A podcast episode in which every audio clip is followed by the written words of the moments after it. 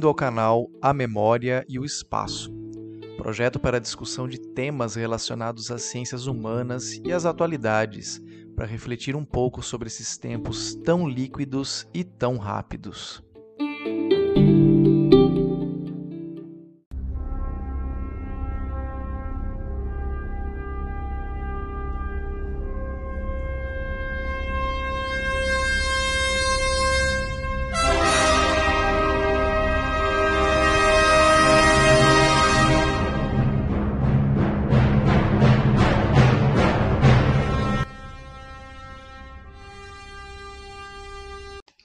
Imagine graves protestos conflagrados pela população contra um governo que se perpetua através de eleições suspeitas.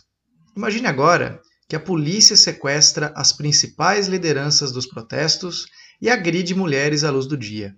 Terrível, não é? Agora, imagine uma sociedade onde as pessoas são amáveis, postam fotos na rede social de seus momentos favoritos e quanto mais curtidas, maior o acesso ao crédito imobiliário, a descontos e a frequentar bares, clubes e festas. Ótimo, não é? Imagine ainda várias pessoas vivendo confinadas e sendo observada por todos.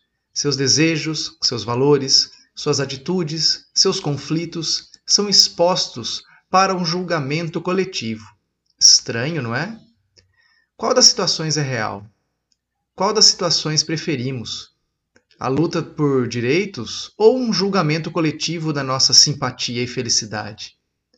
A primeira descrição ocorreu na Bielorrússia em 2020. O segundo é tema de um episódio ficcional da terceira temporada de Black Mirror, série britânica que aborda com maestria os dois dilemas das nossas vidas, a tecnologia e as emoções humanas. O áudio de abertura da série, por exemplo, é do nosso tema de abertura de hoje. A terceira descreve o Big Brother, o reality show, cuja criação inicial surge na obra 1984 de George Orwell. Difícil separar realidade de ficção, não é? Bem-vindo ao nosso episódio sobre as distopias.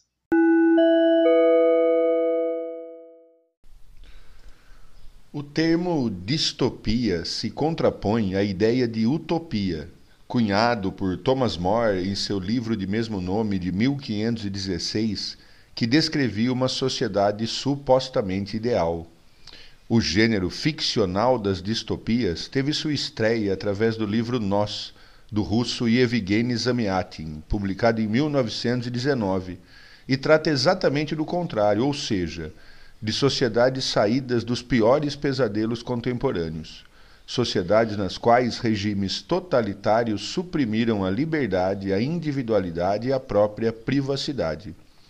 Além de nós, enquadram-se nesse gênero, entre outras obras, Metrópolis, filme com roteiro de T. von Harbour e direção de Fritz Lang, lançado em 1925, os livros Admirável Mundo Novo, de Aldous Huxley, publicado em 1932, 1984, de George Orwell, publicado em 1949, Fahrenheit 451, de Ray Bradbury, de 1953, Laranja Mecânica, de Anthony Burgess, de 1962, dirigido no cinema por Stanley Kubrick em 1971, o Conto de Aya, de Margaret Atwood, escrito em 1985 e atualmente adaptado para uma excelente série de TV, além de V de Vingança, de Alan Moore, história em quadrinhos publicada pela primeira vez em 1982 e posteriormente adaptada para o cinema.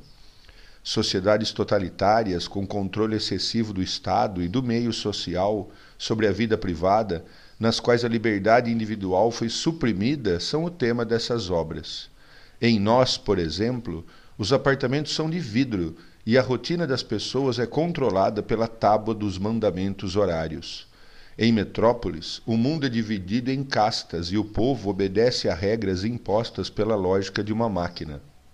Em Admirável Mundo Novo, as pessoas são produzidas em laboratório, com características específicas que atendem a demandas produtivas específicas, privadas de amor e de vida em família, ainda que supostamente felizes e convencidas de que nisto reside a verdadeira liberdade. 1984 trata de um totalitarismo que, através de tecnologias de informação, controla a vida de cada pessoa, remetendo nossa imaginação à televisão e, mais recentemente, ao algoritmo. Em Fahrenheit, as casas são a prova de fogo e, nesse cenário, a nova função dos bombeiros consiste em queimar livros. O título da obra faz referência à temperatura utilizada pelos nazistas para esse propósito, o de queimar livros. Mais recentemente ganhou destaque outra obra, O Conto de Aya, da canadense Margaret Atwood, que conta a história do colapso do sistema político americano, da democracia americana e sua substituição por Gilead, uma ditadura religiosa que dividiu as mulheres basicamente em esposas, destinadas ao casamento, aias, destinadas à reprodução, martas, destinadas ao serviço doméstico, e tias, destinadas a reprimir desvios, retirando do gênero feminino todos os direitos, inclusive o de ler.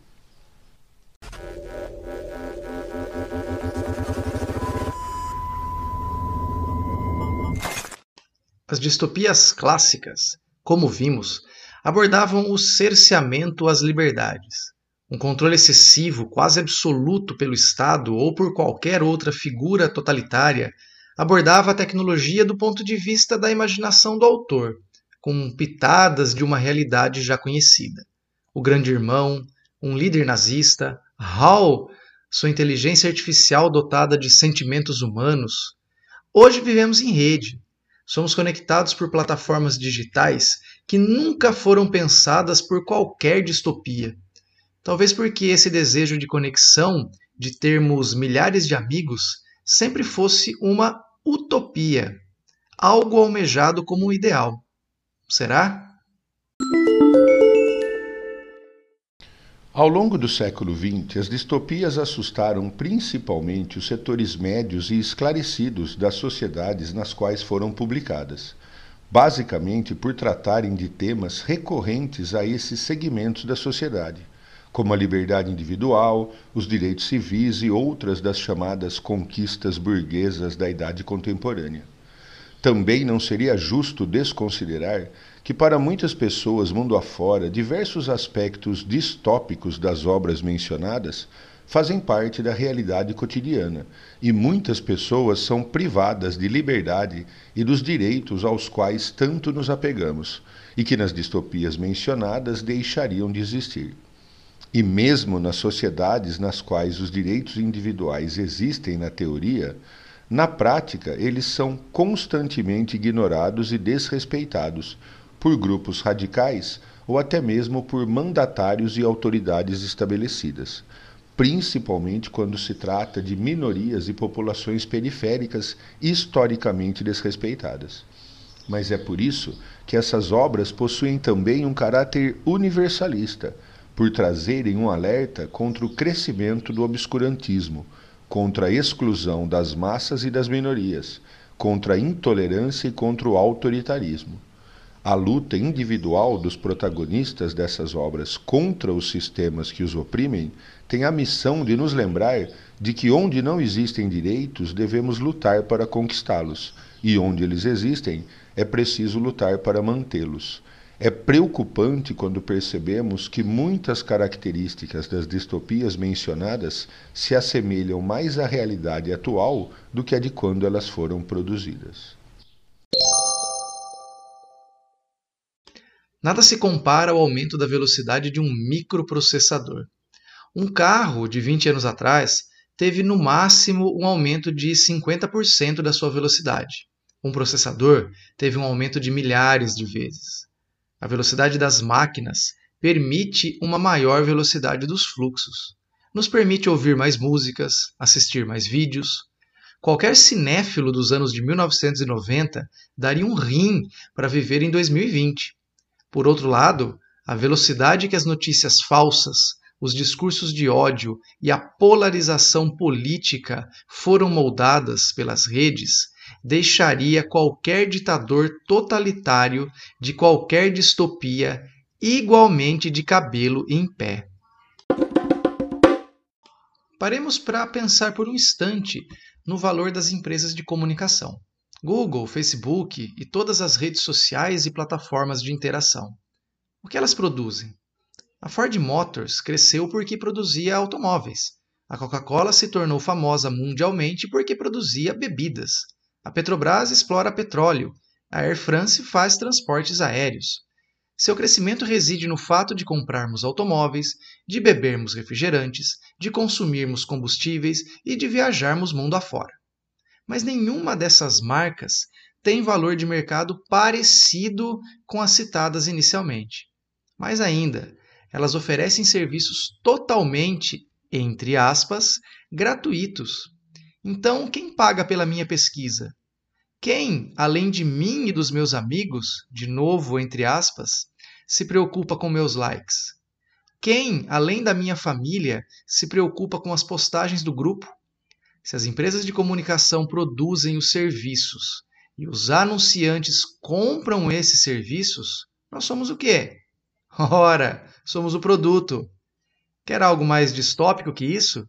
George Orwell se revira no túmulo por nunca ter tido essa ideia.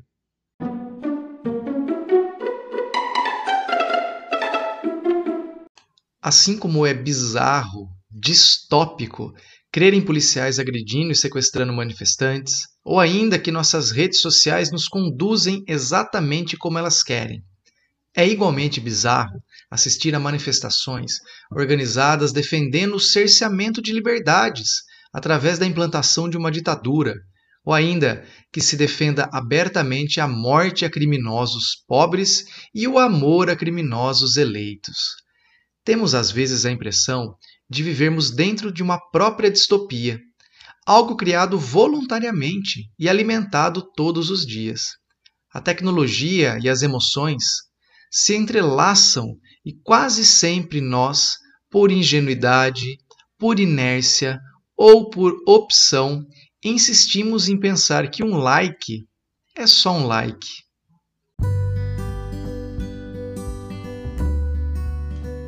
Esse foi mais um episódio do canal A Memória e o Espaço, idealizado e produzido pelos professores Conrado Ferrante Bichara e Éder Paulo Spati Júnior.